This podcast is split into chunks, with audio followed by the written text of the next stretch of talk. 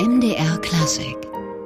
Vierter Sonntag nach Epiphanias und für diesen Sonntag hat Johann Sebastian Bach im Januar 1724 die Kantate Jesus schläft, was soll ich hoffen komponiert. Eine Kantate, und das kann ich jetzt schon mal vorwegnehmen, die eigentlich nur aus besonderen musikalischen Momenten besteht, und zwar vom ersten Ton an.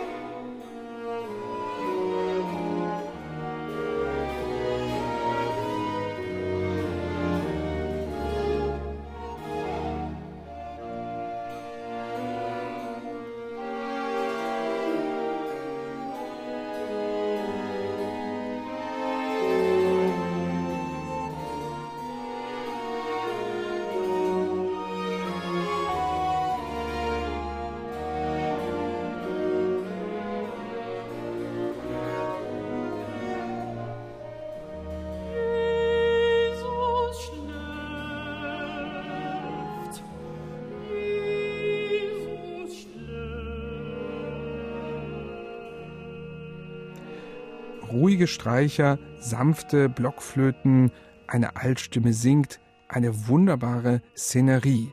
Was, Michael, wird hier den Zuhörern so sanft vorgespielt?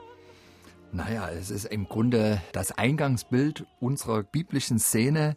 Jesus schläft auf dem Schiff und die Jünger neben ihm und wir Gläubigen fragen uns, was soll ich hoffen?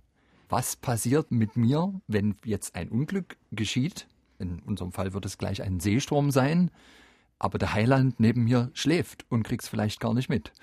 Das wird sozusagen grundiert, auch ein bisschen in den Klangfarben, die Bach immer nutzt, wenn es um ein Lamento geht.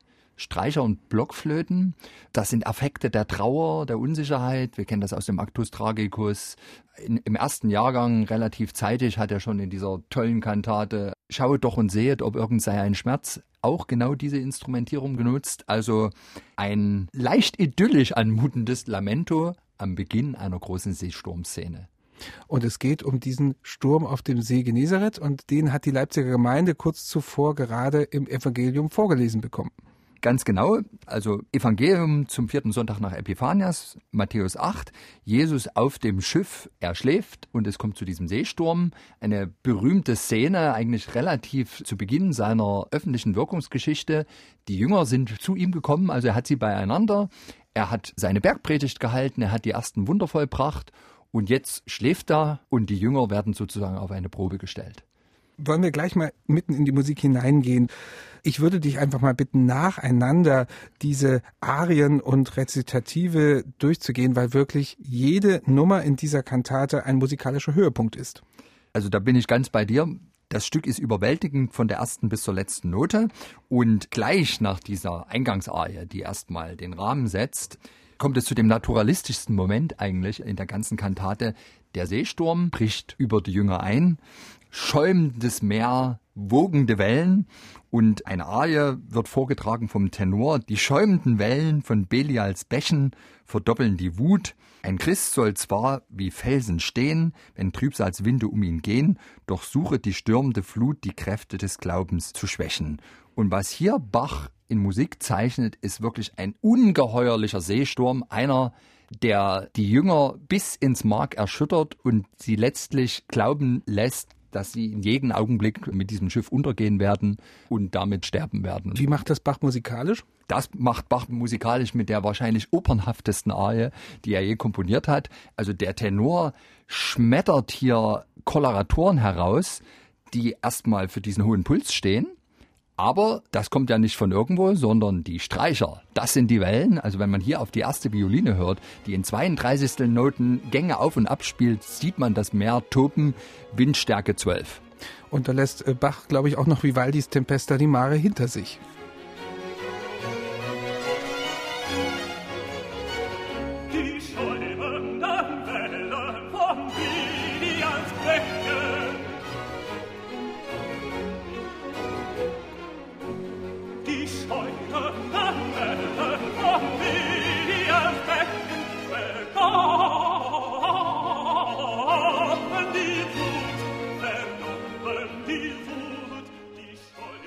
Erstaunlicherweise gibt es aber dann mitten in dieser Arie plötzlich einen Stillstand. Genau, ein Christ soll zwar wie Felsen stehen.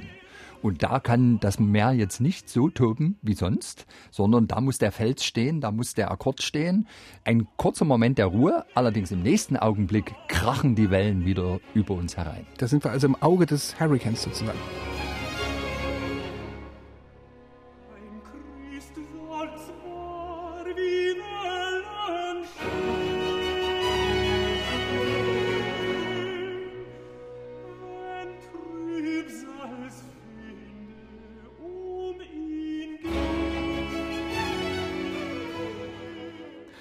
Nach dieser Seesturmarie, dann spricht plötzlich Jesus. Und das ist der Moment, wo Evangeliumstext direkt zitiert wird.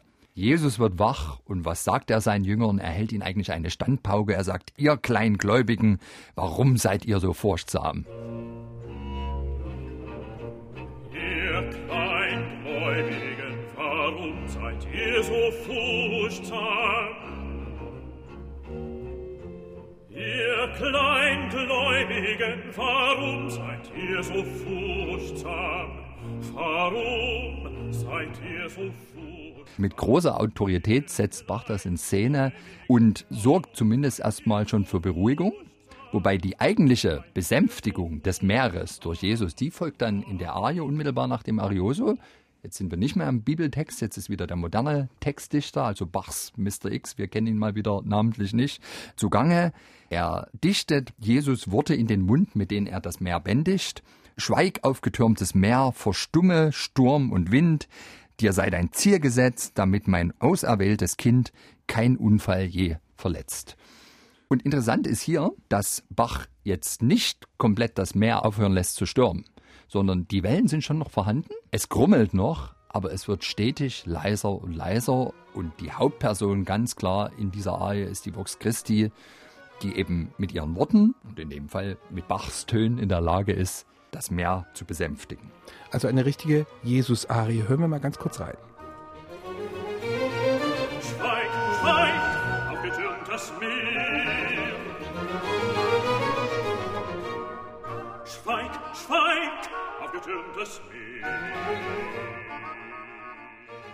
Und nach dieser Jesus-Arie will ich mal sagen, löst sich eigentlich alles hier in Wohlgefallen auf und es gibt noch ein kurzes Rezitativ und einen Schlusschoral. Der hätte nicht besser ausgewählt sein können. Ich frage mich auch manchmal, ob nicht vielleicht sogar am Anfang die Idee war, den Schlusschoral in Szene zu setzen mit einigen Arien vorweg, weil der passt wirklich bestens zu der ganzen Szene. Also wie könnte man diese Erzählung besser schließen als mit der zweiten Strophe von Johann Franks berühmten Jesu meine Freude? Denn hier heißt es, unter deinen Schirm bin ich vor den Stürmen aller Feinde frei. Und das ist natürlich das ideal passende Ende zu dieser stürmischen Erzählung und letztlich zu einem Stück, das muss man auch mal sagen, das einerseits also sicherlich zum opernhaftesten gehört, was Bach je komponiert hat, aber vielleicht auch durchaus in den Augen mancher Zeitgenossen nicht ganz unproblematisch war. Als Bach im April 1723, ein Dreivierteljahr bevor er diese Kantate komponiert hat, seinen Anstellungsvertrag unterschrieben hat, musste er unter Paragraph 5 versprechen, dass seine Kantaten nie zu lang sein werden und nie opernhaftig herauskommen, sondern vielmehr die Zuhörer zur Andacht ermuntern sollen.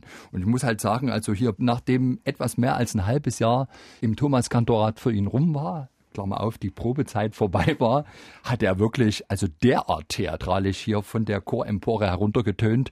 Da kann ich mir schon vorstellen, dass vielleicht der ein oder andere Geistliche oder Ratsherr hinterher zu ihm kam. Also Herr Bach, wirklich sehr virtuos und kunstvoll, aber Sie müssen mal ein bisschen aufpassen, nicht, dass die Leute hier den Herzkasper kriegen. Also das nächste Mal bitte eine Nummer ruhiger. Also mehr Paragraph 5 berücksichtigen. Aber lass uns das noch mal ein bisschen mehr vertiefen. Ja. Wir haben ja bei vielen Leipziger Kantaten eine große Bibelnähe, mhm. also einen mehr oder weniger starken Bezug mhm. zum Evangelium, aber meist mit vielen wirklich plastischen Umschreibungen und Anspielungen durch die Poeten seiner Zeit. Hier dagegen ist alles unglaublich direkt. Also man kann ja fast von einer Direktvertonung dieser Bibelszene sprechen. Ist das eine Ausnahme? Also es ist nicht die einzige Ausnahme, aber insgesamt gesprochen gehört es schon zu den Ausnahmen. Du hast es völlig richtig beschrieben. Also in aller Regel geht Bach doch relativ abstrakt auf den Evangeliumstext ein und ist ganz schnell dabei, gemeinsam mit seinem Textdichter darzustellen, was bedeutet der Lesungstext für uns heute.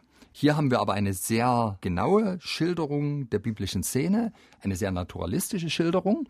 Dieses Stück würde ideal hineinpassen in eine Art Jesus-Oratorium, was wir übrigens jetzt im Bachfest 21 tatsächlich mal versuchen zusammenzubauen. Auf der Basis von Bach-Kantaten habe ich einen Zyklus zusammengestellt, Bachs Messias, wo wir wirklich die Lebensgeschichte durchgehen. Und da war für mich von vornherein klar, Jesus schläft, was soll ich hoffen? Das gehört da genauso rein, wie natürlich die Matthäus-Passion oder das Weihnachtsoratorium. Das sind ja auch Stücke, die ganz nah an den eigentlichen Handlungen dran sind.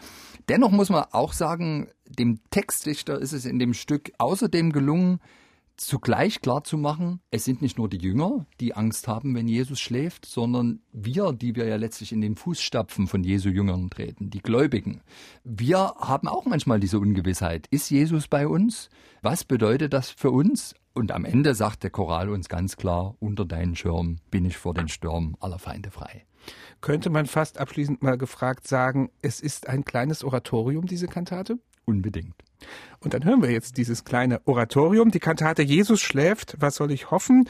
Werkverzeichnis Nummer 81 von Johann Sebastian Bach mit William Towers Alt, Paul Agnew Tenor, Peter Harvey Bass mit dem Monteverdi Choir und The English Baroque Soloists unter der bewährten Leitung von John Elliott Gardiner. MDR Klassik